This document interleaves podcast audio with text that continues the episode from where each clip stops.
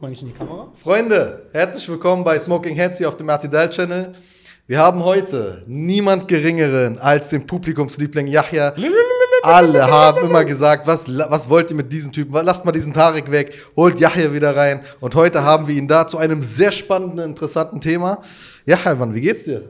Danke, Sehr Mann, mir gut. geht's gut, Bruder. Sorry. Mir wird vorgeworfen, dass ich mich immer in den Mittelpunkt bringe. deshalb. Ich habe das Gefühl, du hast Angst, dass ich jetzt hier bin und deinen Platz verdränge. Bruder, Berechtigt, ehrlich, An berechtigt. dich würde ich meinen Platz freiwillig sogar abgeben. Das sagst du jetzt, weil die Kamera an ist. Ja, Bruder. ja. Yahya, du hast dir ein Thema ausgesucht für heute. Ja. Ein krasses Thema, muss man sagen. Ähm, basierend auf deinem letzten Video über Extremismus. über Islamismus, genau, das ist Genau. der Begriff Islamismus, ja. Ja, und das ist ja ein Teil vom Extremen, extremer Lebensweise, was sehr gut war, was die Basic gezeigt hat. Aber ich finde, dass man vielleicht noch einen Schritt vorher ansetzen kann, was es eigentlich so bedeutet für jeden Einzelnen, weil im Grunde kann man nur glücklich sein, dass man selbst nicht in diesen extremen Umfeld gelangt ist, wie man sich davor eigentlich auch schützen könnte. Das fände ich halt interessant. Ey, bevor wir vielleicht reinstarten, zwei Punkte. Erstens, Du hast ähm, mir erstmal nichts zu sagen, Bruder. Nimm deine Hand runter Das, zum das, zweiten. ist, das ist übrigens eher extreme Verhaltensweise, wenn man Autoritäten nicht mehr anerkennt. Allerdings, ähm, wir haben einen Kritikpunkt bekommen, nämlich, dass wir sehr durcheinander reden, aber es ist nicht schlimm, es ist normal im Podcast. Nur, dass wir wollten uns ja eh angewöhnen, uns immer vorzustellen. Sag, wer ist das? Wer hat's geschrieben? Das sind unsere Followerinnen und Follower, deren Meinung uns wichtig erstmal, ist. Erstmal, jeder, der letztens mal Ömer supportet hat bei dem, ich weiß, bei dem Tour-Video, ihr habt, ich sag dazu nichts, aber ihr wisst, was ich sagen will. Ja, okay, das Thema ist sehr wichtig, danke. Ja. Also, erstens das, vielleicht fangen wir von der Reihe mal kurz an, nur jeder seinen Namen reinrufen, damit die Stimmen zugeordnet werden kann. Äh, am Mikrofon ist Ömer. Diesmal hat er sogar richtig gesagt. Ich bin Abdul. Ich bin hervorragend. Ja. Es war Yahya. Ihr versteht jetzt, warum er der Publikumsliebling ist? Er ist der lustigste von Bruder, als als jetzt bei mir angekommen. Ja, fort. Bruder, du bist krass. und ich bin Bruder. Du hast dein Abitur verdient. Freunde, zweite Sache. Äh, beim Smoking Head äh, Podcast, jetzt bei jeder, äh, bei jeder Folge auf YouTube, das gilt nur für YouTube, äh, kriegt der Kommentar, der nach einer Woche die meisten Likes hat, ja, kriegt der ein schönes Geschenk von uns. Was in dem Geschenk drin ist, es ist lecker, mehr sage ich aber auch nicht. Und ähm, ja, also wer da gerne mitmachen möchte, einfach, äh, das gilt für jeden und jeder kann sich dann aussuchen, ob er dann auch gerne was von uns zugeschickt bekommen möchte. Wir freuen uns darüber. Kurze, kurze, kurze Frage, Bruder. Kann man auch mit Fake-Accounts sich selber pushen? Ähm, rein theoretisch kannst du es, aber das schadet unserem Algorithmus nicht. Ganz im Gegenteil, deswegen. Aber wie gesagt, wir machen das ja in jeder Folge und äh, wenn wir merken, jemand gewinnt zum zweiten Mal direkt, dann überspringen wir das sozusagen äh, ähm, gütigerweise gegenüber den anderen Fans. Also, falls, falls ein Abdurrahman Garosman oder gewinnen sollte, ihr wisst Bescheid. Wer ist das? Wirst du schon sehen. Okay. Das, äh, muss ich rausschneiden? Nein, Bruder, warum? Also, Spitzname. lass uns dann tatsächlich auch in dieses seriöse Thema reinstarten, was uns, äh, was viele nicht wissen. Wir haben ja die erste Podcast-Folge, die wir aufgenommen haben, Smoking Heads, die haben wir nicht veröffentlicht, weil wir einfach dann so ein bisschen das Gefühl hatten, nee, wir wollen anders reinstarten, ein bisschen ähm, dezenter. Und in der ersten Folge, die wir dann äh, immer noch eigentlich auf der äh, äh, Festplatte haben, ging es auch ein bisschen um Extremismus. Weil das auch so ein Motiv ist, was uns sehr bewegt, ne? weil wir haben alle diese Erfahrung gemacht in den letzten Jahren, konfrontiert zu sein mit extremistischen Gruppierungen, Ah, ja. mit Terrorismus, ähm, auch wie man damit umgeht, ne? Wie, wie kann man Jugendliche davon ein bisschen ähm, retten oder auch äh, überhaupt erstmal, äh, wie sagt man, äh, Prävention halt leisten, um die Leute abzuhalten, überhaupt erst in die Fänge zu geraten. Und ähm, nachdem wir dann das Video mit Yahya hatten, das äh, Lass reden mit Yahya war so das erste Video, wo man, wo diese Tiefe auch äh, mal angeboten hat bezüglich auch des Glaubens und verschiedener Glaubenspraktiken. Und ähm, da war auch das Interesse der Zuschauerinnen und Zuschauer sehr groß, dass wir da auch tiefer mal in die Materie reingehen, auch in diesen Themen. Und äh, da hast du dich auch direkt angesprochen gefühlt, das dann doch zu machen. Also hast du so einen so so Startpunkt, wo du dann so beginnen würdest bei dem Thema? Ähm, Ja, weil ich denke, dass Extremismus ähm, einfach eine Krankheit des Herzens ist. Und ich finde, darüber sollte man reden, weil je nachdem, womit man sein Herz füllt, daraus entstehen ja auch Aktionen. Und Herz, klar, hat viele Facetten. Und mir ist es immer wichtig, dass man, um Begriffe zu erklären, die Bedeutung wirklich kennt. Und ähm, das ist ja beim Arabischen ziemlich einfach. Ähm, das arabische Wort für Herz ist ähm, Kalb und ähm, die Ursprungsform ist Kalaba. Und das heißt sich zuwenden. Das heißt, das Herz ist in der Lage, sich äh, Dingen zuzuwenden, guten oder schlechten Dingen. Das liegt dann an jedem selbst. Und das ist halt wichtig, womit man sich umgibt, womit man sein Herz füllt. Und ähm, das ist so eine Sache, glaube ich, beim Extremismus, das halt wirklich wichtig ist, dass man weiß, okay, alles, was ich irgendwie sehe, egal ob das Videos sind von Dingen, die passieren in Kriegsgebieten, die werden Teil von mir. Ich vergesse das nicht, das wird ein Teil von mir und wir wissen, am Ende des Tages müssen wir, oder des Lebens müssen wir Dinge bezeugen, die wir sehen. Das ist die Frage, will ich solche Dinge auch wirklich bezeugen? Oder ist man auch wirklich Zeuge, ist die Frage. Ist man wirklich Zeuge? Das ist die nächste Frage, das ist natürlich sehr tief, aber um dem schon mal aus dem Weg zu gehen, ähm, kann man, solche Dinge sollte man einfach von sich weisen, versuchen, sein Herz irgendwie anders zu füllen. Oder sein Herz, wenn es mit solchen Dingen gefüllt ist, wie Hass, was dann zu Aktionen führt, die aus Hass entstehen oder aus Neid, wie man es dann wieder reinigen kann. Das sind so Aspekte, die sonst nie so besprochen werden, weil es ist halt, der Körper ist nicht nur eine Hülle, sondern das Herz ist für die Aktivität da. Kann man, man kann Wissen haben von Dingen, ja, jeder kennt das, äh, man kann viel über Islam lesen, sich damit beschäftigen, aber trotzdem hat man dann, ist man manchmal in, dem Stand, Zustand, dass man es trotzdem nicht schafft, morgens zum Gebet aufzustehen, obwohl man weiß, ich muss morgens aufstehen, weil das Gebet ist immer die Grundlage des Lebens. Und äh, dann ist das Wissen noch nicht zum Herzen angekommen. Da muss man sich immer wieder seinen Zustand wieder fragen, weil das Leben ist halt nicht so, dass es immer nur bergauf geht, sondern hat auch mal schlechte Phasen. Das, der Punkt, den du ansprichst mit Herz und äh, welche Einflüsse man zulässt, ist gerade wenn wir uns eben als Medium ja auch damit beschäftigen, wie Medienarbeit äh, Einfluss hinterlassen kann. Man spricht in der Medienwissenschaft auch von so einer Pornografie der Gewalt beispielsweise, dass in äh, vielen Medien, gerade in äh, Ländern wie der Türkei und in äh, arabischen Medien, ist das so, dass man äh, sehr oft konfrontiert ist mit so harter Gewalt. Also zum Beispiel, also man sieht Leichen, man sieht Verstümmelungen und ähnliches. Oder, sorry, hast du gerade Pornografie der Gewalt gesagt? Ja. Das ist ein Begriff tatsächlich. Ja. ja? Weil, weil es, wird, es wird wirklich so, also es, es spricht die gleichen Rezeptoren an einem Menschen. Mhm. Also und das Problem ist, dass viele Menschen, du siehst es in den Debatten, die wir haben, auch bei vielen Muslimen sehe ich das, dass dann immer die Reaktion darauf, wenn man erklärt, ey, hör auf, Leichen zu verbreiten, mhm. ist eine Reaktion, ja, aber die Menschen müssen es sehen, dann können wir nichts ändern. Und was viele nicht bedenken, ist, es ändert was, aber es ändert in dir was. Ja. Und zwar lässt es dich abstumpfen. Rein theoretisch, weil das war ja gerade, da hast du gut, also wirklich einen guten Punkt mitgebracht mit diesem äh, Bezeugen ähm, wenn, wenn, dieses, also wenn diese Szene eigentlich für dich bestimmt ist, und du, nehmen wir rein theoretisch äh, ähm, irgendwie uns äh, vor Augen, du läufst an irgendeiner Situation vorbei und da liegt eine Leiche. Da ist jemand oder verstümmelt vor dir oder jemand wird gerade in die äh, zerfetzt durch eine Bombe. Das sind Szenen, so die sind mittlerweile voll normal äh, im Internet zu finden. Und auch auf, äh, wir haben mal einmal darüber gesprochen bei Christchurch, auch das Video, wie das rumgegangen ist bei Kindern. Ähm, dann ist das eigentlich etwas, was dich zutiefst verstören würde. Also es würde, und das ist, klingt ein bisschen komisch, aber eigentlich ist das ein gutes Zeichen, wenn es, dich, wenn es dein Herz bricht. Weil dann, ist, dann bist du noch gesund. Und die Realität ist, wir, werden, wir sind mit so viel konfrontiert, dass unser Herz gar nicht gebrochen ist. Das ist die Frage. Ne? Also das eine musst du, ja, du musst differenzieren zwischen dem, was du im, Laptop, auf dem Laptop siehst, im Fernseher siehst. Da sind wir absolut abgestumpft, auch durch die ganzen Filme, durch die ganzen Videospiele etc. Aber ich glaube, wenn du tatsächlich mal so eine Leiche siehst, dann ist es nochmal eine ganz andere Situation. Also zumindest, ich habe Alhamdulillah noch nie so eine richtige Leiche gesehen, also was so, die zerfetzt ist. Aber ich glaube, wenn du die sehen würdest, das wäre schon was ganz anderes. Bestimmt. Aber, das, aber ich, ich, ich glaube, es ist eben auch nicht ganz gesund, wenn man sich ähm, daran gewöhnt halt. Ja. Und das, das ist ein Faktor, da weiß man eben auch so eine Forschung, das hat viel Einfluss darauf, dass du anfällig wirst für so, weil wenn das Herz einmal erstmal so abgestumpft ist, dann kann eigentlich alles nur noch schief laufen. Weil dann bist du anfällig dafür, dass, dass du. Also zum Beispiel, ich erinnere mich oft zurück an ähm, ein Video von Desodog, wo er schon drüben war bei Daesh und sagt in die Kamera, also so, das war so ein widerliches, krankes Video mit irgendeinem anderen Kollegen von ihm, wo er sagt, äh, wir gehen jetzt Leute jagen und da sagt er mit, mit einem stumpfen Messer schnell den Hals auf. Also überhaupt erstmal, dass du sozusagen heiß darauf bist, jemanden Messer, äh, Hals aufzuschneiden, ist schon, was muss mit dir passiert sein? Ähm, aber das ist dann auch noch dieses, dieses Zelebrieren mit einem stumpfen Messer. Also er will ihn, er will ihn foltern, er will ihn quälen. Er will äh, es zelebrieren, dass er ihn quält. Dann denkst du dir so, also das ist so jenseits von jedem äh, Verständnis dafür, was irgendwie mit dir passiert sein könnte. Da ist, all, da ist alles kaputt, von oben bis unten ist alles tot. Dieser Mensch ist, glaube ich, tot. Also die Krankheit hat ihn komplett befallen, vom Herzen über alles. Ja, das Herz ist dann der Eingang auch für Shaitan im Grunde. Und dann wird es, ähm, wie du sagst, dann passieren nur noch solche Dinge. Nur solche Gedanken verbreiten sich, man steigert sich dann rein und man verliert auch. Das ist ja nicht nur das eine Problem, was hineingeht, der Hass, sondern es fängt dann auch schon an, dass man sich nicht mehr selbst reflektieren kann, sich nicht mehr hinterfragt, seine Meinung als richtig sieht und nicht akzeptiert, dass es einfach in, bei den Muslimen keine homogene Masse gibt, sondern wir sind alle unterschiedlich, auch aufgrund unserer Kultur, unserer Herkunft, unserer Sprache.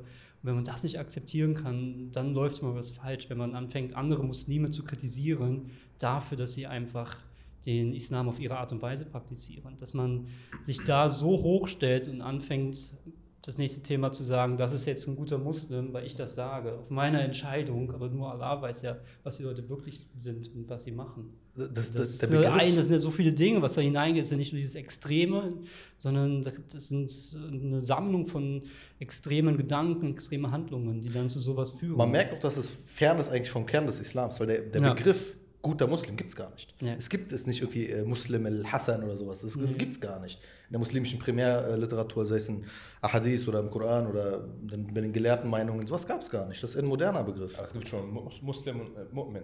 Also den Unterschied gibt es schon. Ja, ja, aber das ist nicht sozusagen eine Qualitätsunterscheidung. Das sind äh, verschiedene Ebenen. Ja, ja. Aber nicht, nicht also es ist nicht sozusagen, dass du, also du kannst natürlich Muslime verschiedenartig benennen und auch loben und hervorheben und ähnliches. Aber dieses, ähm, ich glaube, das kommt ein bisschen von guter Christ. ja, Das ist so ein das ist mittelalterlicher. ein riesen ja, Thema.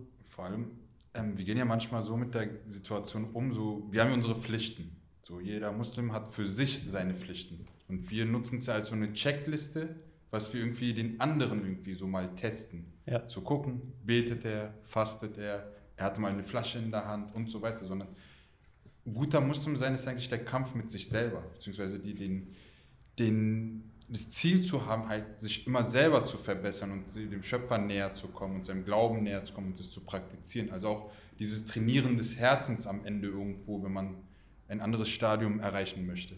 Aber bis dahin so, wir haben es irgendwie jetzt, um vielleicht auch von uns das Ganze abzureflektieren, um nicht mit uns selber uns zu konfrontieren, haben wir es den einfachen Weg, den anderen zu kontrollieren beziehungsweise zu bewerten. Und im schlimmsten Fall geht es halt, wenn es auch noch mit Hass erfüllt ist, also wenn jetzt nicht nur irgendwie für die, für die Ab ähm, Abzweigung vom, von der Selbstreflexion dient, sondern auch noch meinen Hass zu bestätigen, zu sagen, hey, du bist es nicht würdig, Muslim genannt zu werden oder du bist es nicht würdig, mit mir gleich zu sein, weil man sich auch noch etwas Höheres sieht. Wenn man es irgendwie mal als Vergleich zieht, das ist dann, so glaube ich, so, so, so der Anfangspunkt von diesem, von diesem muslimischen Gesellschaft sich abzuschotten. Ja. Was mich doch immer stört, ist ähm, diese im Grunde Dreistigkeit, ähm, dass du dann diese ähm, Leute hast, die aufstehen und sagen, sie sprechen jetzt vor jedem Vortrag im Namen Allahs. Aber das ist nicht logisch, weil das ist ja, dann wären sie ja Stellvertreter von Allah. Und das ist ja bei uns nicht der Fall. Er hat keinen Stellvertreter, das wäre dann bei den Christen der Papst. Er spricht also mit dem Namen Allahs, wenn es will, sozusagen, aber er spricht nicht im Namen Allahs. Und das sind so Dinge, dass die Leute halt wirklich ähm, vielleicht auch dadurch, dass so viele Quellen offen sind und Zugänge, ähm, die Leute an sich einen guten Weg nehmen. Es ist ja oft so, dass sie Muslime werden, sie gehen sozusagen einen guten Weg und dann werden sie auf einmal extrem. Zwei Wochen noch Gewalt. Ähm, Verbrechen, Delikte verübt Drogen und dann. Drogen verkauft und zwei Wochen auf einmal sich reingesteigert und der Spezialist in äh, Scharia. Das Ding ist, äh, ich, guck mal, ganz unabhängig auch von dem allgemeinen Thema jetzt mit Extremismus ist, mit wem hängst du ab? Wir haben gesagt, das, was du siehst, beeinflusst dein Herz, das, was du hörst, beeinflusst dein Herz. Und auch mit wem du dich umgibst, beeinflusst gleichermaßen dein Herz. Und ich, ich, ich kenne ganz sicher auch die Situation, wenn ihr mit ne- wirklich sehr negativen Menschen unterwegs seid und du merkst, die, die verbreiten einfach nur negative Stimmung. Das ist aber auch Internet. Also Das- Absolut, genau. Also im ja Internet Persona unterwegs sein, Genau. ja. Du kannst ja auch, also, äh, wie heißt es nochmal, äh, übers Internet äh, radikalisieren. Radikalisieren. Und das genau, ist, das ist sogar der, der absolute Regelfall. Das passiert im Internet meistens. Das, das ist das Ding. Also das Problem ist, guck mal, warum ich es so liebe, mit euch abzuhängen, ist, es gibt immer positive Vibes. Ne? Wir sind irgendwie, wir machen unsere Späßchen. Vibes. Ich bin das ein heißt Hipster geworden. Vibes. Alter. Vibes. Das heißt nicht Wives. Vibes. Mit V. Was, keine Ahnung. Bruder. Ich habe ein Abitur gemacht. Auf jeden Fall, was ich eigentlich damit meine, ist, Abendschule. Das. Alhamdulillah. Mit dem du dich abgibst, ist er maßgeblich auch dafür, äh, ob in welche Richtung du gehen wirst, weißt du? Ja. Und äh, wenn du mit Leuten dabei sind und unterwegs bist oder die auch nur diese Videos anguckst, wo beispielsweise diese Internet-Imame, die sagen, du bist ein schlechter Muslim, weil du nicht in Syrien bist, du bist ein schlechter Muslim, du bist ein schlechter Muslim. Ganz als ich mir damals angeguckt habe, dachte ich, fick dich, du Hund. Ja, du kennst mich nicht, wer bist du, dass du so, dass du mir was zu sagen. Oh, sorry, wir müssen es, glaube ich, äh, zensieren mittlerweile. Ja, ich kann das piepen. Ja, dann piept es mal bitte. Äh, aber was ich, was ich damit sagen will, ist, du musst dich nicht, du, du kannst bewusst aktiv darüber entscheiden, mit wem du dich abgibst und ob du dich negativ beeinflussen lässt. Ja, das sagt auch Al-Rasali, beschreibt das in seinem Buch übers Herz, wo er sagt, das ist im Grunde ähm, so wie du hast ein Stück Fleisch in der Hand und vor dir ist ein Hund, das ist der schlechte Einfluss. Und wenn du, solange du dieses Stück Fleisch hast, ist der Hund immer dabei und will das von dir. Ist die ganze Zeit dabei zu sticheln und dich in eine bestimmte Richtung zu lenken. Du, Und-? Ach, ähm, nee. Ich weiß nicht, wie es genau, aber da geht es um jedenfalls darum, auch wie man sein Herz reinigt. Da beschreibt er so verschiedene Dinge, ähm, wie, was so die äh, Tore sind, wo sozusagen Shaitan zum Herzen kommen kann. Und da beschreibt er noch, wie das überhaupt kommt, wie der Mensch funktioniert äh, und nimmt dieses Beispiel des Hundes. Dass der Hund dich immer äh, versuchen wird, dich anzubellen und dich nicht in Ruhe lässt, solange du dieses Fleisch hast. Das Fleisch ist sozusagen die schlechten Einflüsse um dich herum.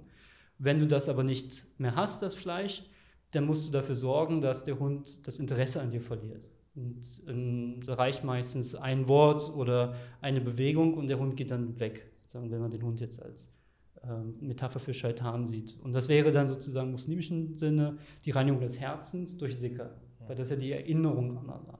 Weil ich immer noch der Überzeugung bin, dass wenn man wirklich ähm,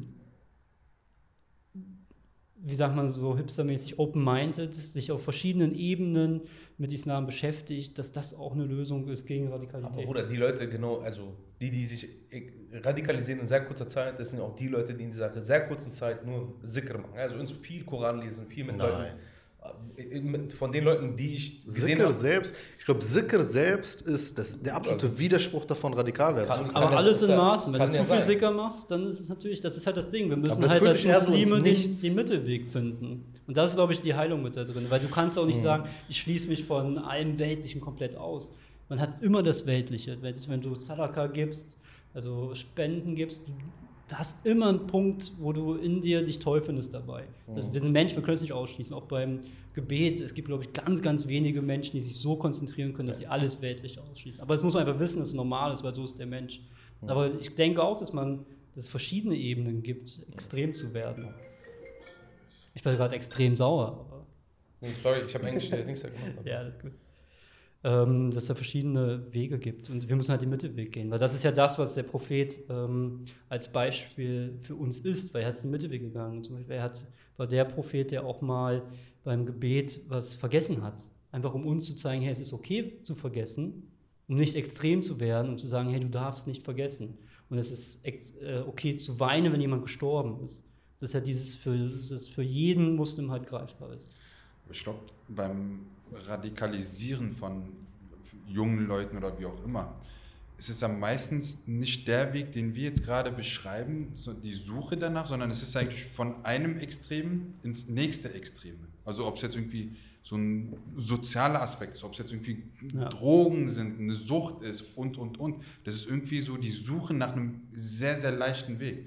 Ja. Also irgendwie so nicht diesen, nicht die Herausforderung letztendlich anzunehmen, wirklich wahrhaftig nach einer Lösung zu finden, nach der, nach der Wahrheit zu suchen, sondern einfach irgendwie raus aus dem Elend in ein neues Elend sozusagen mit dem Radikalismus, der dich irgendwie, aber der dir mehr Hoffnung gibt, der dir irgendwo einen Anhaltspunkt gibt, der so, ein- so ein. Ziel gibt, genau, so Märtyrer sein und irgendwie so, das sind die einzigen Aspekte, Oder eben der, komme ich der an bessere? Muslim sein. So. Genau, es ist so diese, diese schnell, also dieses Schummeln eigentlich auf dem Weg, wo wir auch alle wissen, ey, das funktioniert gar nicht so. Es ist kein Wettrennen, was wir hier haben. Ja, das, das stimmt. Aber wie, wie werden, also rein erfahrungsgemäß, so von dem, was wir bisher miterlebt haben, wie findet dieser Radikalisierungsprozess statt? Ich meine, in den ganzen deutschen Medien wird so getan, als wenn es so diese, diese Epizentren an Moscheen gibt, wo die ganzen Leute Das ist reingesaugt so gut werden. wie nie in Moscheen. Das ist das Ding, ne? da wo Leute reingesaugt werden und wie Gehirnwäsche, zwei Wochen äh, Crashkurs Koran und äh, Selbstmord, wie man Bomben zündet und ab nach Syrien. Weißt du, so funktioniert es eigentlich nicht. Radikal die Radikalisierung fängt schon ganz woanders an. Das Wo sie anfängt, muss Das ich Problem ist, du, find, du findest immer das, was du suchst in dieser Welt. Das ist vollkommen normal. Das Problem ist, was hinzugekommen ist, das Internet vereinfacht das leider nochmal. Und ich bin, wir wissen das aus dem, also aus unserem Glaubens, äh, aus unserer Glaubenspraxis heraus, dass wir sozusagen, es hat ja seinen Grund, warum wir Allah anrufen sollen.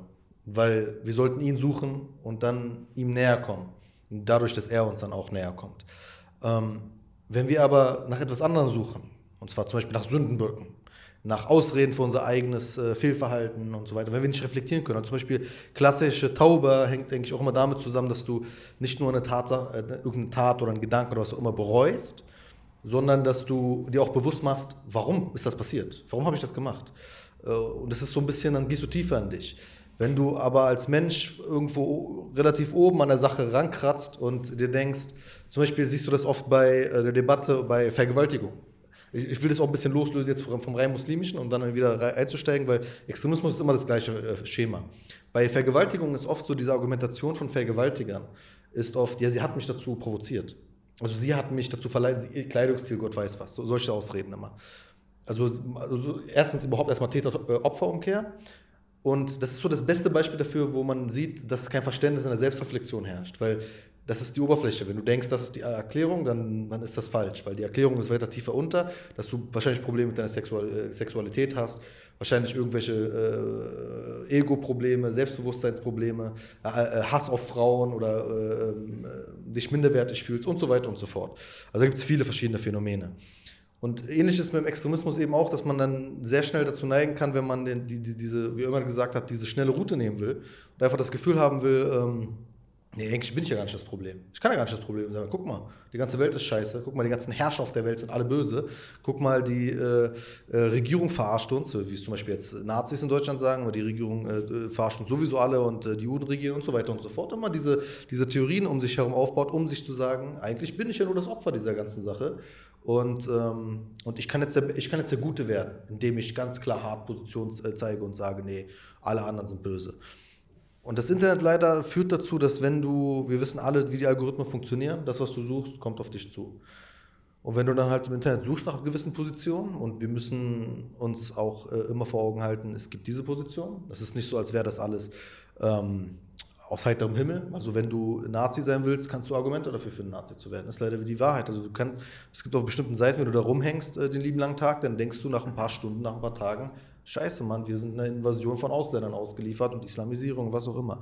Und wenn du anfangen möchtest, ähm, Daesh-Extremismus zu praktizieren, so Khawarij-Literatur liest und so weiter, dann gibt es diese Position. Die gab es schon immer. Es gab zur Zeit des Propheten, sallallahu alaihi gab es selbst Leute, die der Meinung waren, sie wüssten es besser als er. Das ist so, es ist im Menschen verankert leider, diese, diese Haltungen, die gibt es. Die sind in unserer Natur irgendwo vorhanden und in der, in, der, in der Aufgabe, in der Lehre, dass wir Gemeinschaft sein sollen, ist eigentlich auch indirekt schon der Hinweis, warum, nämlich, dass so etwas verm- vermieden wird. Was für eine Rolle spielt Internet beim Thema Extrem- Extremismus in, alle Richtungen? Ja? Nicht Islam, nicht nur Na Nazi äh, oder Rechtsradikalismus, sondern im Allgemeinen. Hat sich durch das Internet einfach der Faktor erhöht? Also die, die, die, die Zeitdauer, bis man Extremist ist, verkürzt? Es ist schwer, weil es keine, ähm, es gibt wenig Extremismusforschung, die sich vergleichen lässt. Du kannst, also wenn du eine Extremismus, also die, die, die wirklich ausgeprägteste Extremismusforschung, die es gibt, ist die Forschung über die Nazis. Da hängt natürlich das zeitgenössische Medium mit äh, zusammen, wie zum Beispiel das Radio oder ähnliches, was dann heute übertragbar wäre, das Internet. Aber das Internet an sich, ähm, man kann halt festhalten, das weiß man, dass in der Extremismusforschung äh, Konsens herrscht, dass das Internet ist der ausschlaggebende Faktor. Also die meisten Leute radikalisieren sich fast ausschließlich übers Internet. Sie gelangen da, entweder sind das ihre ersten Kontaktpunkte oder sind das so, dann ist das so die Dynamik, die sich dann entfaltet. Ähm, es ist ein bisschen unklar, ob das jetzt sozusagen erst dadurch noch verstärkt wurde, kann ich nicht be beurteilen, weil es gab auch schon davor extreme Bewegungen. Ähm, ich glaube, es, es, es hängt auch ein bisschen damit zusammen, dass wir allgemein in einem Zeitalter der Identitätskrise sind.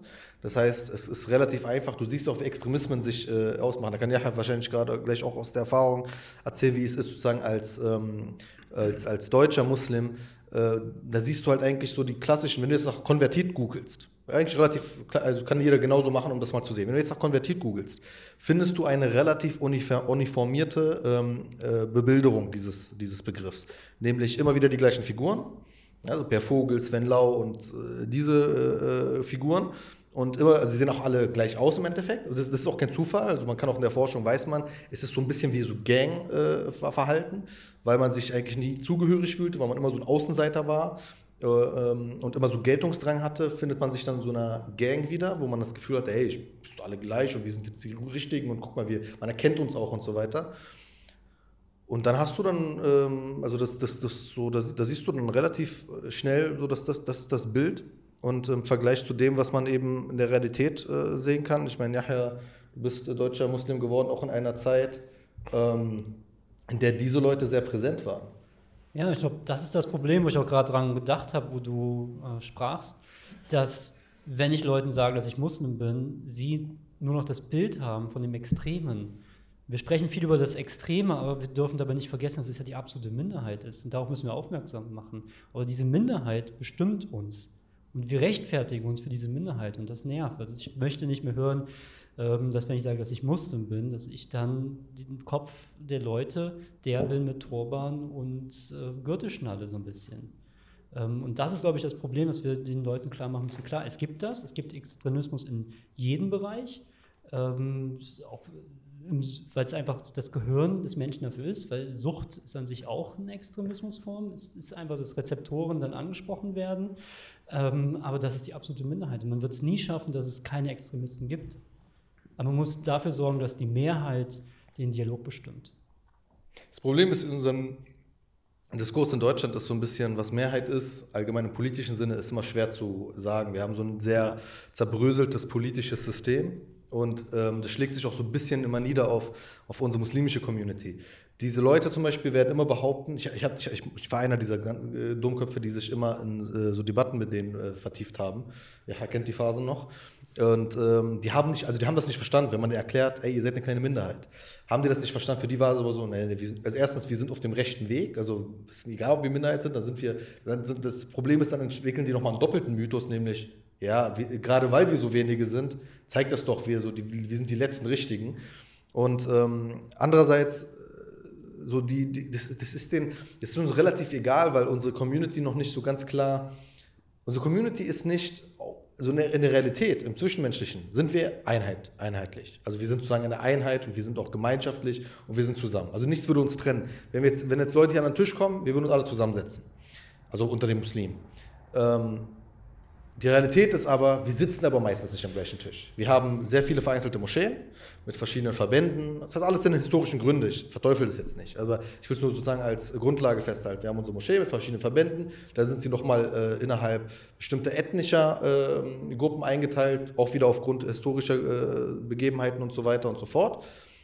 Und es ist nicht spürbar für die allgemeine Masse der Muslime, äh, dass wir eigentlich Einheit sind. Also dass uns nicht, dass wir nicht irgendwie äh, einen Rassismus unter uns haben oder eine Abneigung übereinander haben. Der Unterschied ist, ist dann, den die, die diese Gruppen machen, das ist ja auch das, was zum Beispiel die, die äh, Rechtsextremisten machen, ist, dass sie so eine Art Bruderschaft vorgaukeln. Was die größte Heuchelei ist, weil jeder Aussteiger kann dir erzählen, dass so, das ist der äh, verheuchelste Haufen, den es gibt. Das sind immer die Leute, die am meisten untereinander übereinander lästern, einander hassen, einander bestehlen und Gott weiß was.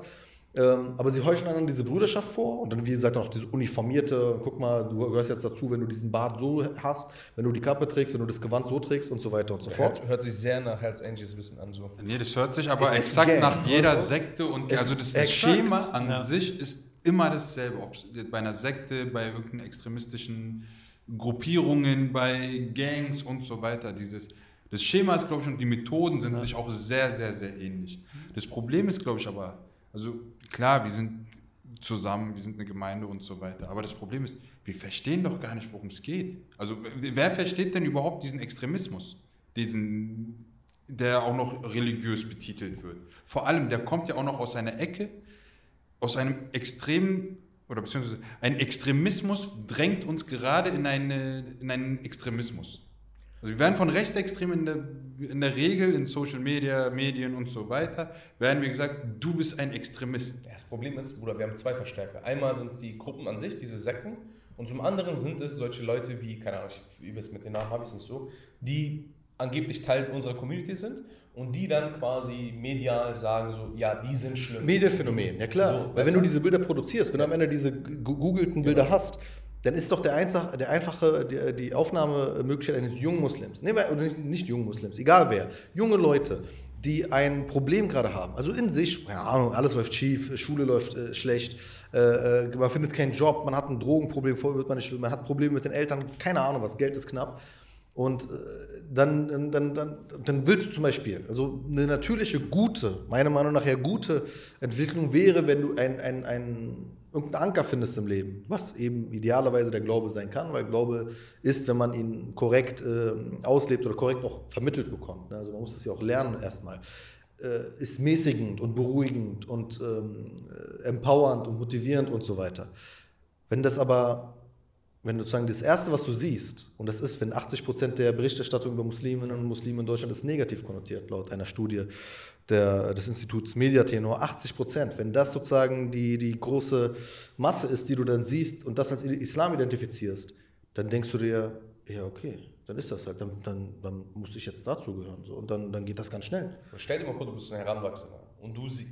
Am Ende des Tages, guck mal, du hast ja zwei Optionen. Entweder du sagst so, juckt mich nicht, ich mache es trotzdem oder ich gehe trotzdem den Weg, den, den ich gehe, was in der Regel die meisten sind. Aber was ich immer mehr von der jungen Generation sehe und höre, ist, dass sie so ein bisschen ab, also wie kann ich es am besten sagen, ähm, erschrocken sind, was so die, die islamische ähm, Darstellung medial ist und sagen so, oh wei, oh wei, oh wei, ich will bloß nicht in diese, weißt du, nicht in diese Gruppe gehören oder nicht, nicht in diese Gruppe zugewiesen werden und auch die Eltern sagen so, ey, bete lieber nicht und fass lieber nicht in der Schule, sonst könnten deine Lehrer so und so denken, sonst könnten deine Mitschüler so und so denken.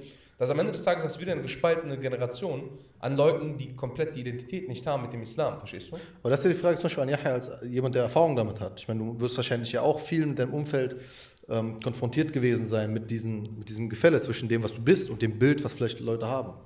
Ja, wobei ich das eher so von dem, was Abdul sagte, so für mich gesehen habe und Erinnerungen hervorkamen, dass wenn man fastet, macht man das aus bestimmten Gründen. Wenn man jetzt aber diese Gründe nicht weiß, warum man überhaupt fastet, dann ist es natürlich auch schwer, das zu erklären. Und ich finde, wir Muslime, wir können nicht einfach nur Sachen machen, sondern wir müssen auch mehr in die Inhalte kommen, erklären, warum wir fasten. Ich war ähm, am Tag der offenen Moschee bei einer Veranstaltung, wurde die Moschee vorgestellt in zwei Teilen. Der erste Teil war über die Entstehung der Moschee und über die Architektur extrem spannend aus der Türkei mit den Erdbeben, dass man das dann sieht, wenn sich da bestimmte Rollen verschieben und sich nicht mehr bewegen lassen. Und der zweite Teil war Islam. Und da hat eine äh, Person gesprochen, die in der Türkei ein Islamwissenschaftsstudium vollbracht hat und hat halt darüber gesprochen und über das Gebet gesprochen, hat gesagt, das ist ganz wichtig für sie und sie steht morgens früh auf, stellt sich den Wecker, äh, weil das so für sie wichtig ist. Und dann hatte jemand gefragt, ja, wenn das so wichtig für sie ist und sie sich extra, also ein Besucher der Moscheeführung, wenn das so wichtig für sie ist, sie stellen sich einen Wecker, warum denn? Was ist denn das Ziel davon? Was haben sie davon? Und die Antwort war, glaube ich, weil die Person dachte, äh, der Zuhörer möchte das hören, ja, weil ich damit besser im Einklang mit mir selbst bin und zur Ruhe kommen kann. Aber morgens um fünf ist noch kein Stress. Ich finde, da muss man so ein bisschen, die Muslime selbst haben da so Wissenslücken, ähm, dass man wissen muss, warum bete ich. Weil ich höre oft, dass ich bete für Allah. Ja, oder ich faste, damit ich, Oder ich ähm, faste, meine damit ich mit- Verdauung ist. Oder Nee, damit ich Amen mit das fühle. Armen, aber das ist ein Aspekt, der auch passiert. Und es gibt beim ähm, Ramadan überhaupt so viele Aspekte, die meisten sind uns davon gar nicht bekannt. Aber was der Grund ist, weil einfach unser Schöpfer sagt, wir sollen beten, wir sollen fasten. Alles, was dann noch passiert, das passiert. Aber der Hauptgrund ist dieses, was so generell in der Welt passiert, diese Oberflächlichkeit. Dass man Inhalt bewindet, dass man nicht mehr dazu steht und seine eigenen Inhalte auch gar nicht mehr kennt. Und das fängt schon bei der Sprache an. Also gerade in Berlin, ich kriege jedes Mal Kopfschmerzen. Die Jugendlichen, jedes dritte Wort ist Wallah. Ja. Was erstmal grammatikalisch falsch ist, weil es heißt ja nur Wallah, wa Allah und Allah hat keine Bedeutung. Hm.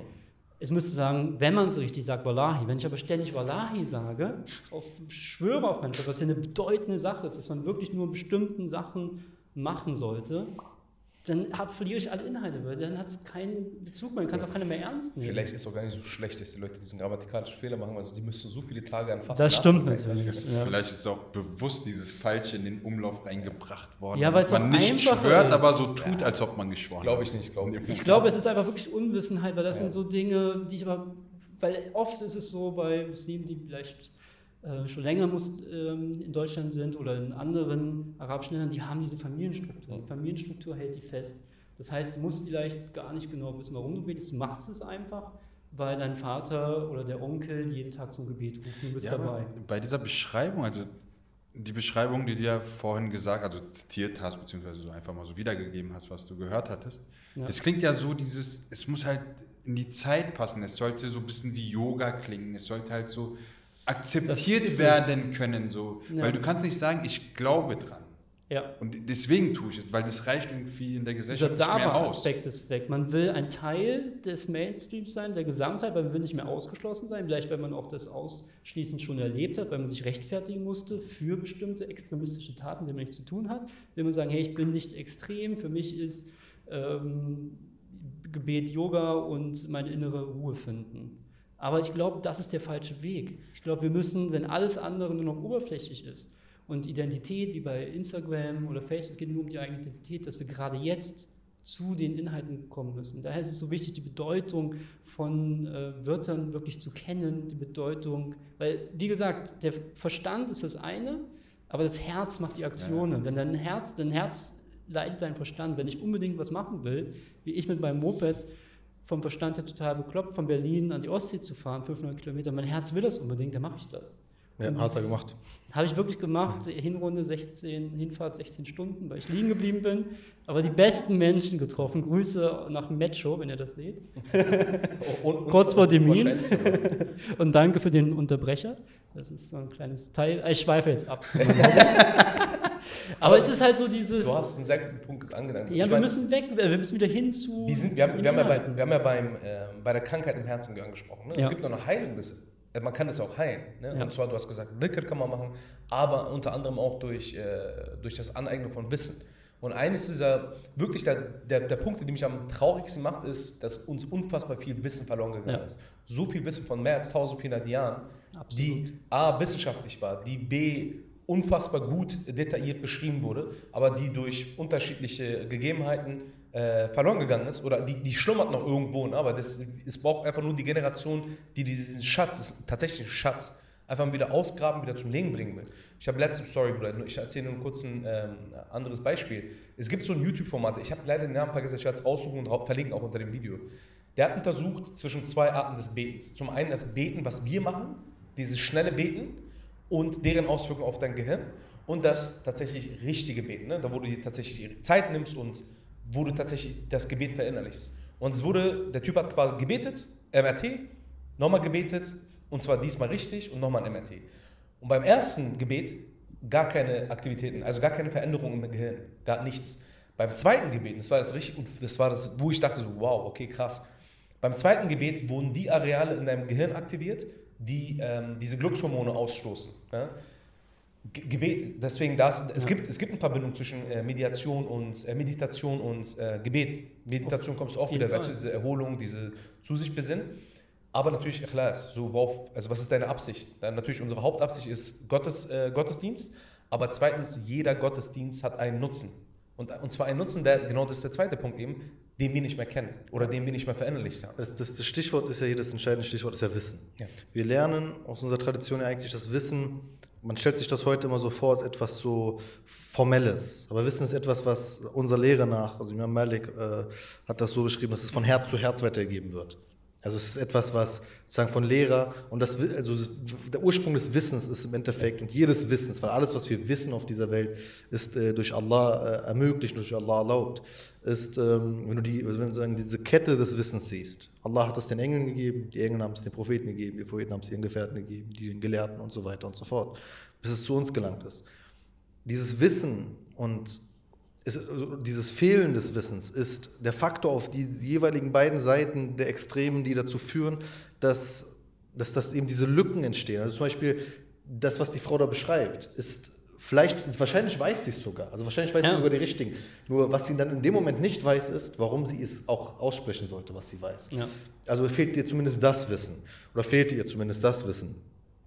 Das Problem ist, dass der ein oder andere, der eigentlich auf der Suche ist nach Wissen und meiner Meinung nach auch verdient hätte, dieses Wissen zu bekommen, weil er zum Beispiel vielleicht noch in einer äh, schwierigen Situation ist und auf dieses Wissen angewiesen ist und auch sein Recht ist, das zu hören, vielleicht erkennt, dass das gar kein Wissen ist und sich ein bisschen betrogen fühlt und sich dann eben auch nicht aufgefangen fühlt. Und dann gerät dann die Fänger von anderen Leuten, die kein echtes Wissen geben, sondern sehr viele Worte, sehr viele Kenntnisse, sehr viele. Also man, man, man, man weiß zum Beispiel, ähm, also wie, wie hat zum Beispiel der Wahhabismus angefangen? Also Ibn Abdul Wahhab als Figur, äh, Najd, ist äh, jemand, der seine Hauptthese war, alle anderen Muslime sind irregegangen, also die ganzen Rechtsschulen und so, das ist alles Quatsch und die sind alle ähm, auf dem Irrweg und Kuffar. Äh, Astaghfirullah. Und äh, hier, guck mal, hier, und diese Hadith, die ich euch jetzt erkläre, zeigen euch was. Diese Leute kannten weder die Rechtsschulen, also die Leute, die er angesprochen hat, kannten natürlich weder die Rechtsschulen, die Gelehrten, kannten keinen einzigen Namen der Gelehrten, kannten auch die meisten dieser Hadiths nicht. Aber dieser Mann erzählt ihnen jetzt ein Hadith. Und, und er macht die äh, Gestik und die Mimik und Der, alles. Rat, der Rattenfänger von Hama so ein bisschen. Genau das ist es. Und dann aber, also er gibt kein Wissen mit. Weil, weil, weil offensichtlich hat das nicht dazu geführt, dass diese Menschen zu dem Besten wurden, was aus ihnen werden könnte, sondern sie sind losgegangen und haben die Bewohner von Mekka und Medina getötet. Also das, das, da, da sieht man so ein bisschen, das Problem ist, was du den Menschen mitgeben musst, ist das Wissen. Von Anfang an. Von Anfang an. Und das, da, da merken wir oft, dass so, so ein bisschen die Strukturen teilweise dann fehlen oder dass wir auch nicht äh, richtig herantreten an die Leute, weil wir uns eben oft dann schämen, äh, die Dinge auch so anzusprechen, dass Islam ist, was Islam ist. Das bisschen traurig ist ja, Bruder, dass uns ja Muslimen vorgeworfen bildungsfern zu sein. Im Allgemeinen, insbesondere in Deutschland jetzt. Wenn man allerdings berücksichtigt, dass viele Teile der wissenschaftlichen Erkenntnisse, die wir jetzt in, insbesondere in Europa haben, auf der Grundlage der arabischen oder der muslimischen äh, Studien, der Astrologie, der Physik, der Chemie sind, ähm, dann müssen wir eigentlich wieder zurückbesinnen. Warum, grinst du so? Ich glaube, es ist Astronomie. ist. Astrologie ist, glaube ich, das äh, mit diesem Sterne. Sternzeichen. Ne? Achso, Astronomie. Aber es passiert mir auch. Naja, genau. Äh, eigentlich müsste man sich wieder zurückbesinnen genau auf das. So vieles, vieles der Wissen geht auf uns zurück. Chemie, so ist eigentlich ein arabisch, Ja, arabischer jedes Begriff. Wissen hier zusammenhängt. So, genau, absolut, Bruder. Das ist so ein bisschen, ein Ich bisschen das glaube, in dem Aspekt könnte man auch ähm, Professor Ford Sessigin hier nochmal erwähnen, der sein ganzes Leben genau darauf gewidmet hat, dieses ganze Wissen einfach mal nochmal herauszukramen, zu suchen, zu finden und dann in mehreren Bänden auf Deutsch. Auf Deutsch? Deutsch ja, gibt's ja, es ist auf Deutsch. Äh, halt genau uns zu hinterlassen, dass wir jetzt damit, also da ist auch wieder eine Aufgabe bei uns, dass wir jetzt das Ganze wieder aufgreifen können, weil ähm, wie gesagt, Professor Ford Sessin hat das Ganze so gut vorbereitet, dass man jetzt eigentlich darauf wieder aufbauen kann. Aber die, die, die Sache ist auch dieses, wir haben irgendwie so ein bisschen so ein Selbstwertgefühl verloren, weil wir alles, was wir tun, versuchen mit ihren Wörtern erklären zu wollen. Absolut, ja. Also wir versuchen irgendwie selbst das Gebet irgendwie in deren so diese Lifehacks und so wie muss Ja, so ein was wie, Gemeinschaftliches so wie muss zum Beispiel so ein erfolgreicher Manager was macht der so? Ja der geht jeden Morgen um 5 Uhr joggen oder meditiert kurz. Und wir denken okay wenn wir jetzt unsere unser, unser Gebet genauso anpassen und genauso beschreiben vielleicht werden wir ja dann akzeptiert. Aber das Problem ist dass je öfter wir genau das sagen desto mehr vergessen wir warum wir es überhaupt tun Absolut, ja. und das sind so die Aspekte, wir, haben, wir müssen wieder eigentlich dafür stehen, warum wir was machen. So, wir müssen es nicht Ja. irgendjemandem beweisen, warum wir es tun. Weil alle anderen Aspekte, wir haben ja, oder es wurde ja jahrhundertelang gemacht, bevor es diese wissenschaftlichen äh, Möglichkeiten gab, zum Beispiel zu analysieren, was tut es einem dem Körper, wenn man mal irgendwie, keine Ahnung, alle paar Stunden mal eine, einen Cut macht von seinem Alltag und sich mal zurückzieht, was wir zum Beispiel mit dem Gebet machen. Das wusste man ja damals nicht. Oder was, ähm, was das Fasten zum Beispiel für viele auch gesundheitliche Aspekte zum Beispiel hat. Das hat man uns mit Hadithen und so weiter gesagt. Und wir haben es einfach gemacht, weil wir einfach dran glauben. Und wir glauben und glauben auch dran, dass es nicht für oder gegen uns wäre, dass es einfach für uns nur Positives bringen kann, wenn es uns Allah gesagt hat. Und das sind so die Sachen, dann, die haben wir damals einfach getan, weil wir es geglaubt haben. Jetzt versuchen wir genau diese anderen Sachen reinzuholen, zu sagen, wir tun es, um den Leid von Armut zu spüren. So. Ey, das ist nur ein Aspekt. Ja. So. Das ist auch nur vielen, es geht ja nicht darum, so zu sagen, hey, wir hungern von morgens bis abends. Ey, trinkt ihr wirklich kein Wasser? Nein, Mann, sogar kein Wasser. Selbst bei 40 Grad, wir sind voll cool und wir sind voll stark und so Ja, weiter. zu sagen, wir können uns voll das unter nur- Kontrolle halten. Und das ist Aber nur ist möglich im wichtig. Ramadan, weil das ein besonderer Monat ist. Weil es ist ja so, außerhalb des Ramadan ist es schwer. Es sind halt so Dinge, die äh, im, passieren zwischen dem, was man sieht. Ja, aber und da das muss man Problem- auch zu stehen. Und dazu muss man einfach sagen, ja, es funktioniert, weil du siehst mich doch, ich mache es ja, ich bin doch hier, ich kann nicht umfallen, mein Großvater macht es. Ähm, du we- weißt nur dann, ob es gut ist, wenn du selbst mal den Fuß ins Wasser hältst, ob das Wasser für dich angenehm ist oder nicht. Aber genau dieses nach vorne müssen wir wieder. Wir müssen uns nicht verstecken für irgendwas. Wir haben das Wissen und dann kommt die Wissenschaft und sagt, ach ja, ähm, es ist gut, vor, dem, vor der Mahlzeit Obst zu essen. Aber das machen wir schon, weil das die Sunna ist. Ob das, Oder Wasser zu trinken. oder Wasser zu trinken, genau. Wir haben das Wissen schon ähm, und wir müssen uns einfach wieder zu den Wurzeln kommen. Weil das Bedeutung. Problem ist im schlimmsten Fall zum Beispiel auch, wenn wir jetzt mal so ein Beispiel wieder zu einem alten Podcast, äh, nicht alten Podcast, ähm, zu einem Video von Tarek zum Beispiel mal wieder zurückholen. Da wurde ja irgendwie dieses, das Karneval wurde ja gleichgesetzt mit Ramadan so. Ja. Warum denn? Das ist ja auch irgendwo auch vielleicht unsere Wortwahl, dass wir Ramadan als Fest sehen. Klar, wir freuen uns ja sehr auf Ramadan. Zuckerfest. Genau, Bonbons, Zuckerfest, genau, das ist ja, das ist ja dann, werfen dann der. Ramadan-Fest. Aber Ja. der Ramadan-Monat an sich ist ja, wir freuen uns zwar drauf, Ja. es ist so eine, weil wir spüren diese, diesen Segen in dem Monat, aber das bedeutet jetzt nicht, dass wir da irgendwie wie auf Karneval die ganze Zeit rumfeiern, sondern wir gehen wieder zu uns zurück und gucken, dass wir irgendwie wieder runterkommen und wieder zu unserem Glauben zurückkommen, mehr versuchen zu beten, uns von unseren Sünden irgendwie versuchen zu Das befreien. Herz zu reinigen, weil Scheitan in dem Moment nicht uns so attackieren kann, wie er sonst machen würde. Aber das Ding ist, Diese glaub ich, Erkenntnis zu sehen, was man, also was, wenn, wenn wir, wir wissen, im Ramadan sind die Teufel angekettet. Diese Erkenntnis zu sehen, was dann alles in Schlechtem eigentlich nur von einem selbst auf- kommt. auf jeden das Fall. ist kein Feiern, das ist, das ist Ja. unangenehm und das ist wichtig. Und dann, ich hatte letztens mit, die, mit mehreren gesprochen, die gesagt haben, Mensch, ich freue mich jetzt, deswegen ja auch die Ramadan-Countdowns. und dieses Jahr Ramadan, ich habe mir freigenommen, ich will Ramadan richtig nutzen. Und so, ja, was, was hast du dir vorgenommen? Willst du ja mit der Familie verbringen? Da müssen wir wegkommen. Ramadan ist mehr als eine schöne Zeit mit der Familie zu haben, zu essen. Es ist wirklich die Reinigung sich selbst, zu sagen, hey, guck mal, den Ramadan nutze ich, um mich ein Stück zu verbessern. Wir sind alles Diamanten, die aber geschliffen werden müssen.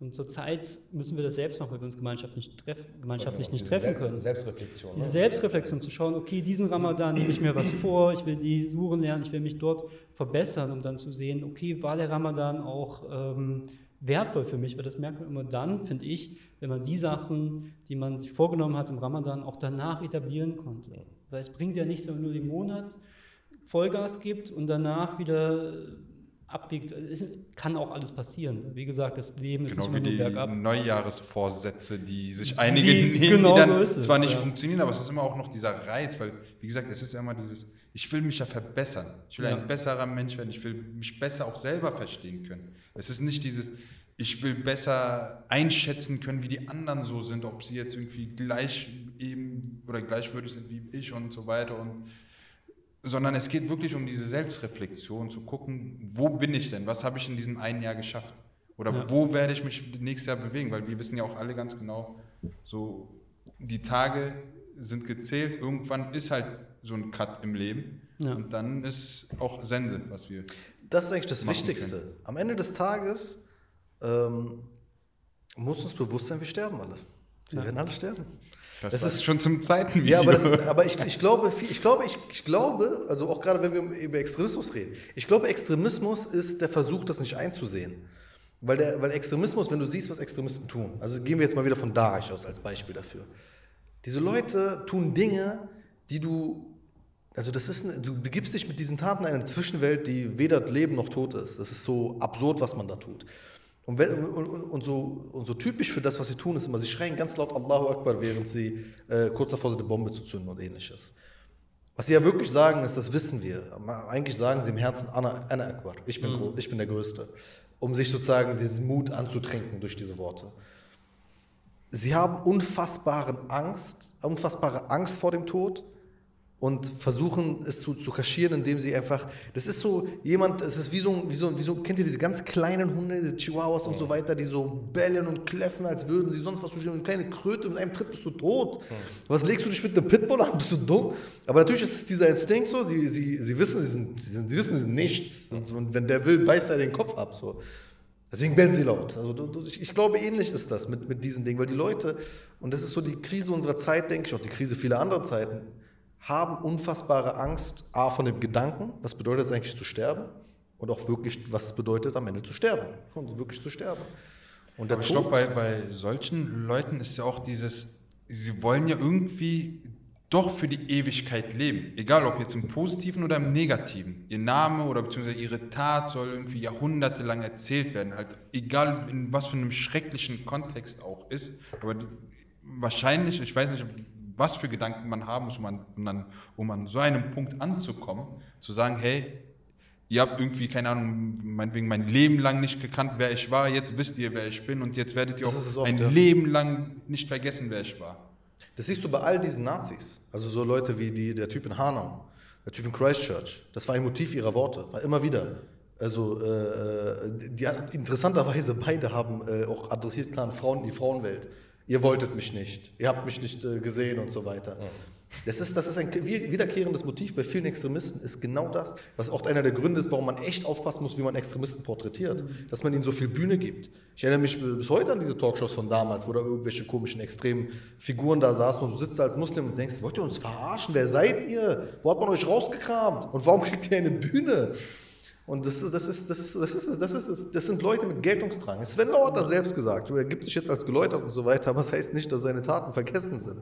Er sagt selbst, es hat uns damals viel gegeben. So, die Leute haben, äh, haben uns beachtet und so weiter und wir dachten, wir sind die einzig Wahren und so weiter. Ja, das ist das Problem. Oder es ist gleich mit den ganz kleinen Kriminellen. Wie wenn du jeden einzelnen von denen zur Seite nimmst, mit den Einzelnen redest, denkst du, Zucker, Zucker, Mensch. Aber sobald die zusammenkommen, ist es so eine explosionsartige Mischung. Weißt du, wer, wer gut äh, da, da, das er erkannt hat, ist äh, Charo.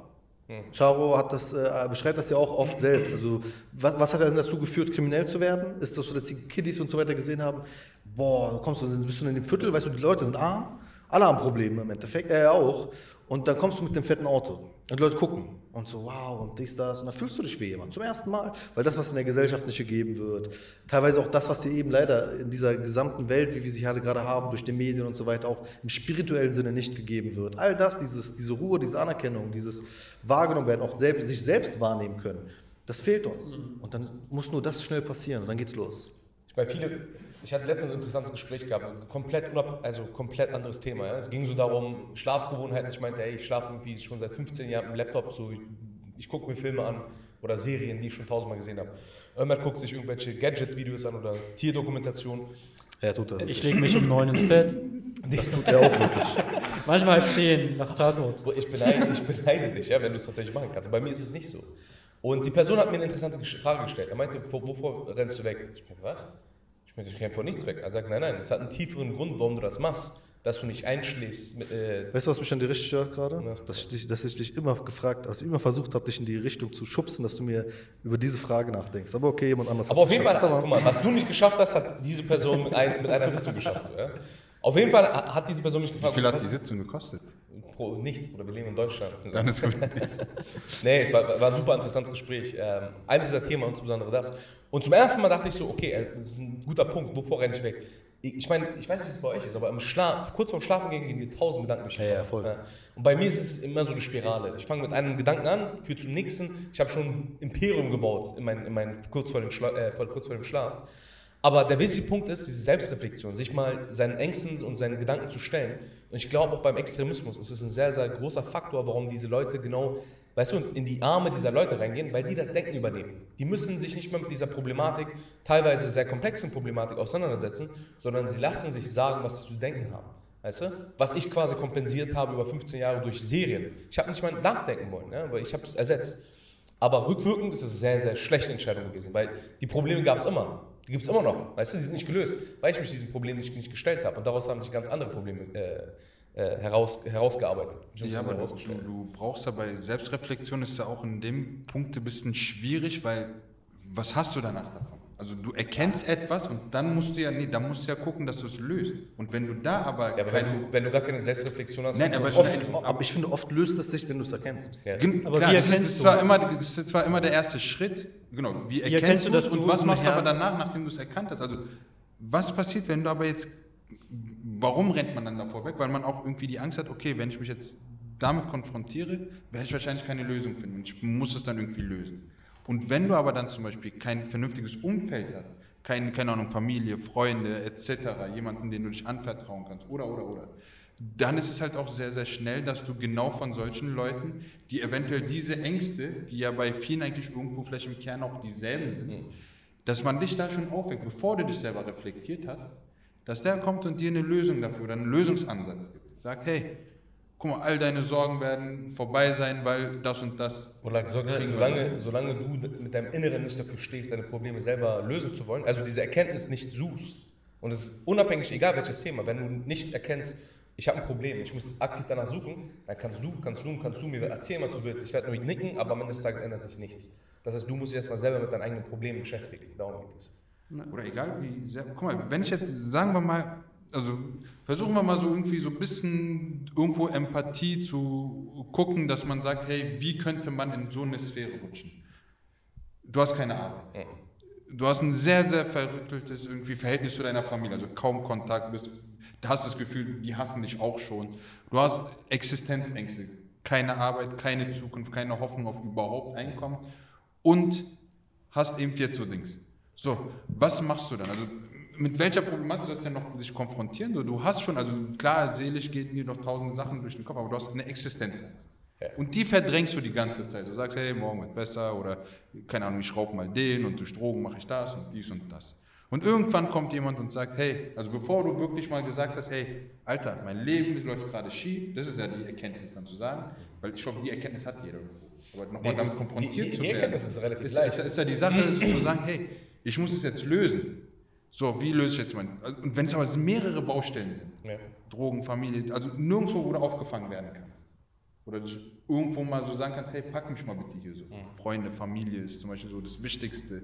Oder eine Gemeinde zum Beispiel, wenn du zumindest in einer Gemeinde bist. Deswegen ist es auch so schwierig, aus einer Gemeinde heraus da komplett rauszurutschen. Nee, weil spätestens der Imam fängt dich auf, wenn nicht der, der, der Nächste in der Reihe neben dir Genau, so die, zum Beispiel die Freitagsgebete. Also wenn es so eine kleine Gemeinde ist, Alter, spätestens beim dritten Mal frag, ruft dich jemand an oder fragt zumindest untereinander, hey, wo ist denn der Junge oder wo ist denn äh, der Ja, Amte? welche Moschee geht ihr, Bruder? Jede Moschee, die ich gehe, ist anonym.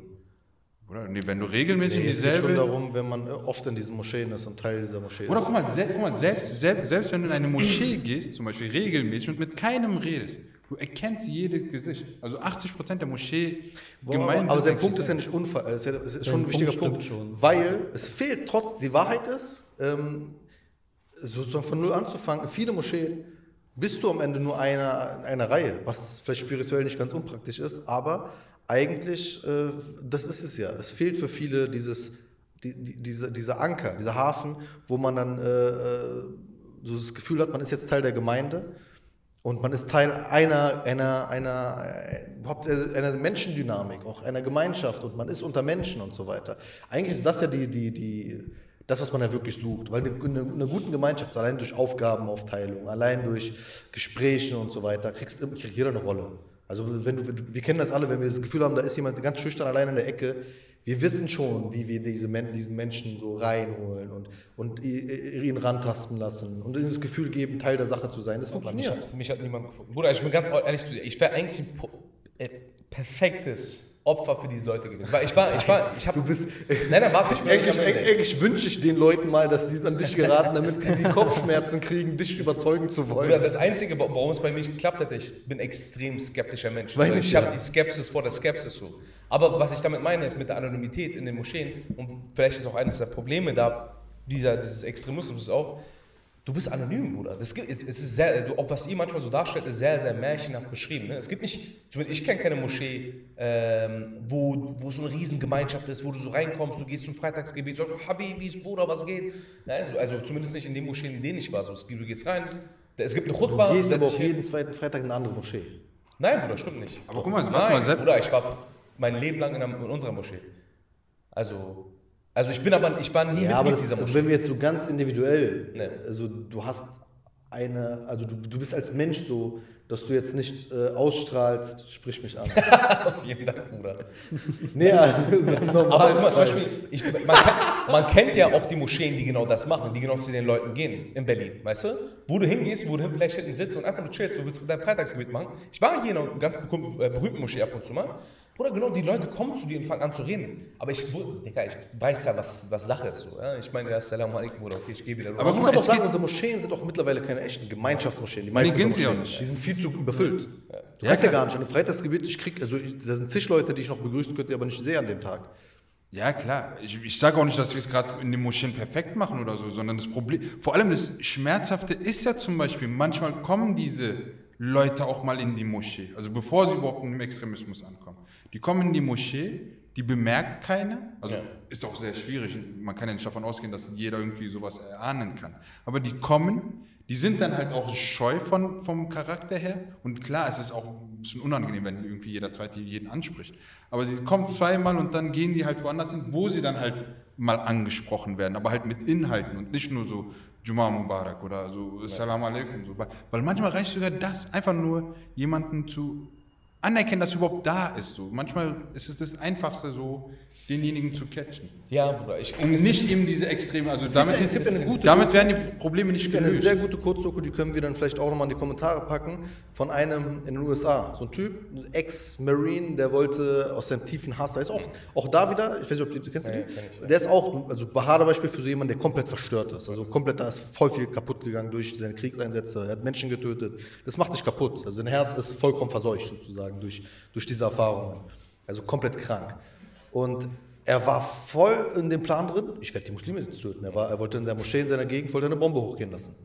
Und erzählt dann, und das ist das Interessante eigentlich von diesem, also ich, wie gesagt, guckt euch das direkt danach jetzt an, nach dem Podcast. Ähm, erzählt dann diese, diese Situation, wie, wie er mit seiner Tochter redet und seine Tochter so seine, seine beste Freundin im Leben ist, also der, der, der Mittelpunkt seines Lebens. Und wo er dann über Muslime redet und er sieht in ihren Augen, also diesen Moment, weil es wo Herz zu Herz in dem Moment offensichtlich spricht, sieht er in, ihrem, in ihren Augen diese tiefe Enttäuschung und sieht so seine gesamte Welt zusammenbrechen, weil er so der Mensch, den er am meisten liebt, denkt, er ist behindert, er ist vollkommen gestört. Und daraufhin geht er in die Moschee. Geht er in die Moschee sozusagen so auf Trotz, ich äh, gib dem Mann eine Chance, guck mal, was die jetzt machen. Was passiert ist, dass jemand ihn mit diesem Salam alaikum begrüßt und sich kurz Zeit für ihn nimmt. Und daraufhin die Wendung und am Ende dieser Mann am Ende des Tages Muslim ist und die, äh, die, der Vorsitzende der Moschee nach. Ja, das ist krass an Omar ibn Khattab, so die Geschichte. Gen- Guck mal, das, das ist ein sehr guter Punkt, weil wenn wir sehen, dass es diese Krankheit im Herzen gibt, und das ist, das ist, das ist befallen, die Herzen, unsere Herzen sind alle, wir sind von vielen Dingen, wir haben so viele schwarze Flecken im Herzen, die durch all diese Erfahrungen und Dinge, die wir sehen, Bilder, die wir sehen, ähm, und auch diese Aussichtslosigkeit und auch Wissenslücken, die wir haben, dass wir im Endeffekt die Sprache des Herzens sprechen müssen. Und das ist zum einen Wissen und zum anderen eben auch diese Liebe, die, die vielen fehlt. Die, ja, die, ich Ich meine, Yahya hören. Um den Gedan- ja, genau. Also Yahya ist ein Paradebeispiel für diese, für diese islamische Liebe, weißt du? Äh, Ich will, ich will den Jungen nicht loben. So. Welche Aber, aber ähm, nein, nein, ernsthaft, Mann. Bei Yahya, weißt du, ich weiß, wie ich sagen soll, diese, diese reine Liebe, so. Einfach der Junge verst- ver- so, der ist extrem positiv. So. Ich, ich mag so, dass er neben mir sitzt. Ich habe mich schon Absicht neben ihn gesetzt. So. Weißt du, er ist weiß, er ist schwarz, hat schon seinen Grund, warum. Und ich bin komplett weiß. Aber was ich damit meine ist, diese Art der, der islamischen äh, Ideologie, nicht Ideologie, der, der, der, des Lebens des Islams gefällt mir unfassbar gut. Unfassbar gut. Deswegen fühle ich mich auch sehr, sehr zum, zum Sufismus äh, angezogen. Aber ähm, in den größten Moscheen, insbesondere ich bin der größte Kritiker der türkischen Moscheen, Bruder, es ist, es ist einfach nur eine Industrie geworden, nichts anderes. Es geht nicht nur darum, es geht nicht mehr darum, einzelne Ideologien und nicht Ideologien, sondern Ideale zu vermitteln, sondern die Leute kommen zusammen, beten und yalla wieder weg. Zusammen, beten und yalla wieder weg. Mehr ist es für mich nicht. Ja, es hat ja auch ein bisschen historische Gründe, aber das ist ja, ja gerade der Prozess, wo wir das erkennen. Und ich glaube auch viele Leute erkennen das. Also dass wir sozusagen, wir müssen langsam eine, eine, eine Entwicklung finden, um uns, weil die Gebetsstätten wurden erstmal, wir, kennen- wir kennen ja die, die Geschichten vieler Moscheen, wie sie entstanden sind. Das waren äh, Arbeiter, die haben gesagt, ey, wo machen wir das Weihnachtgebet jetzt hier? Und so haben sie schnell eine Moschee gegründet. Und dann irgendwann später hatten sie Glück und einen Imam dazu ka- gekommen und so weiter und so fort. Und äh, immer noch viele Imame sind staatlich gestiftet aus der Türkei bei uns. Und die haben nicht die gleichen, also selbst wenn, viele von, also manche von denen findest du dann den gemeinsamen Nenner und auch sozusagen, dass sie unsere Lebensrealität nachempfinden, manche von bei denen klappt aber bei allen anderen so, also nicht, ich erwarte es nicht einmal mehr, weil ich der hat seine eigene Sozialisierung, ich habe meine Sozialisierung. Der versteht nicht, was ich verstehe. Der wird, ich verstehe nicht, was er versteht und so weiter und so fort. Das wird nichts. Also die Situation ist, wie sie ist. Wir nehmen sie an und machen unser Bestes draus, aber wir wissen, wir müssen in eine Entwicklung übergehen. Oder wir sind in einer und müssen sie sozusagen professionalisieren. Und ich kann dir beruhigend sagen, ich kenne ja viele Prozesse innerhalb der muslimischen Selbstorganisation, dass es allen bewusst ist. Also alle sind schon in diesen Reformprozessen drin, dass sie versuchen, diese Gemeinden auch wieder lebendiger zu machen und dafür zu sorgen dass wir diese neue Sprache entdecken. Weil, guck mal, allein, dass du sozusagen aus Versehen immer das Wort Ideologie sagst, ist ein, also wie, wie, wie vieles aus Versehen immer sagen, ist ein Indiz ja dafür, dass uns immer noch so die Sprache fehlt. Und bei Sprache fängt es an. Wenn wir die Dinge nicht mal benennen können, wie wollen wir sie dann äh, spürbar und real machen? Guck mal, mir fehlen zwei Sachen, vielleicht dann können wir das auch abschließen. Liebe, diese, diese offene, Bruder, nein, nein, nicht, nicht diese Art von Liebe. Bruder, ich liebe dich auch, du weißt Bescheid. Also, du wisst, was ich meine, ne? diese Willkommenheit in der Moschee, du kommst rein, und das zweite, ein elementarer, wichtiger Punkt ist Bildung. Mhm. Bildung, Ömer lacht schon, weil Bildung ist eben nicht so jedermanns Stärke.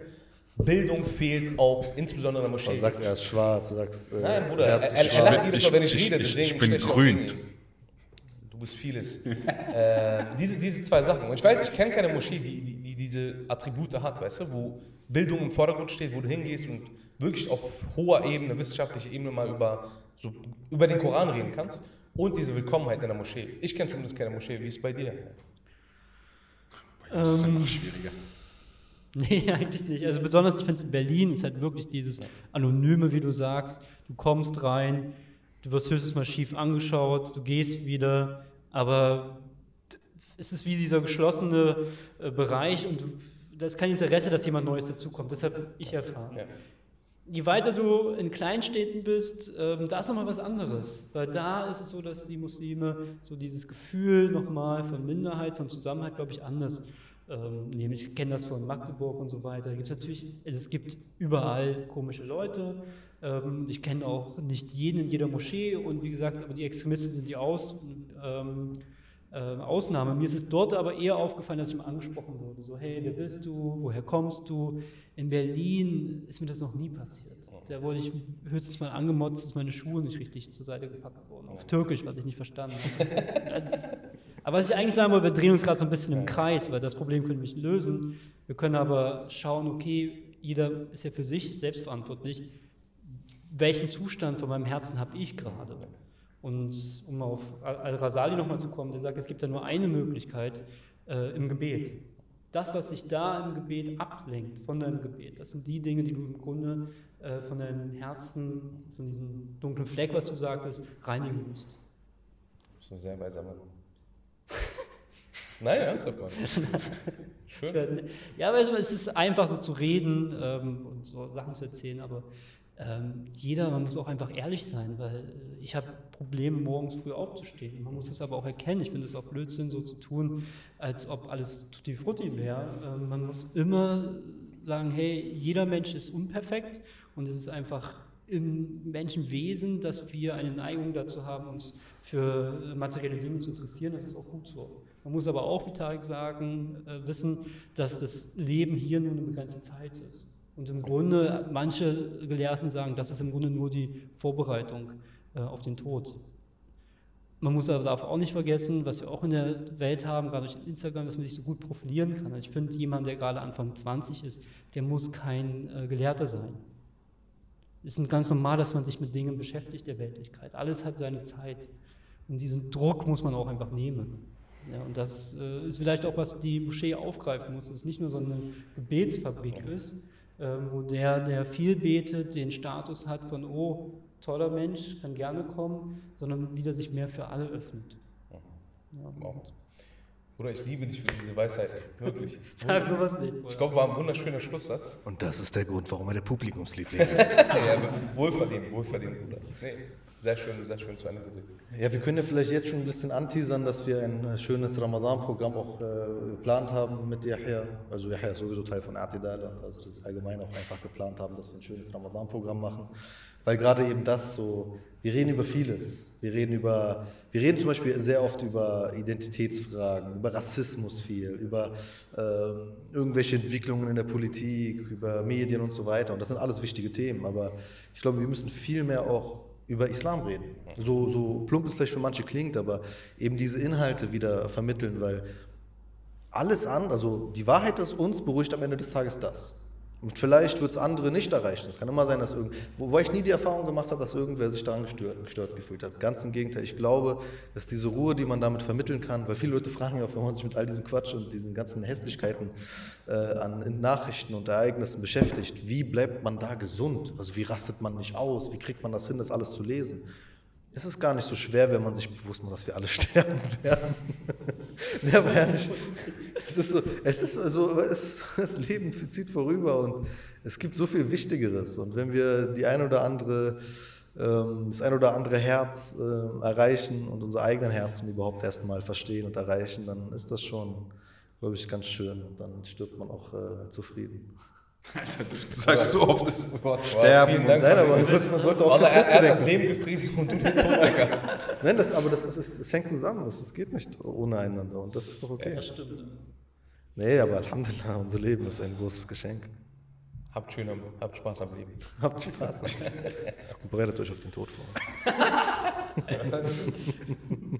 Nein. Aber nee, ich, ich will eigentlich darauf hinaus. Also das ist, es, es, wir müssen mit tiefer Überzeugung daran glauben, wenn wir Muslime sind und ähm, ich weiß nicht, ob es anderen vielleicht irgendwann auch zuteil wird, zu verstehen, was wir damit meinen, wie beruhigend es ist, sich bewusst zu machen, dass es ein Leben nach dem Tod gibt. Und das ist, ähm, dass, dass sozusagen Allah, also wir, wir kommen von Allah und gehen zu ihm. Im Endeffekt, es ist vollkommen normal, dass wir in dieser Welt ähm, uns nicht komplett zu Hause fühlen.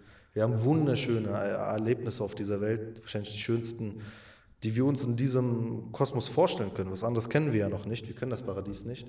Aber es ist so wunderschön und trotzdem wissen wir, es wird noch schöner. Was ist schöner als das? Und dass, wenn wir, wenn wir selbst in diesem Ort, der nicht komplett unsere Heimat ist, etwas Schönes empfinden, aber immer noch wissen, wir sind noch nicht mal da, wo wir eigentlich herkommen. Also wir, wir kommen noch, wir werden noch unser Hau- Zuhause äh, erleben und das wird noch schöner, inshallah. Möge uns das zuteil werden. Inshallah. Ja. Habt ihr ein schönes Schlusswort? Digga, ja, du hast ja, ja, Ja, hier hat das Wort. ja. Ja, ja, Bruder. Aber eigentlich will ich noch Spaß. Was so die letzte Weisheit hast du für uns? Ich habe keine Weisheit.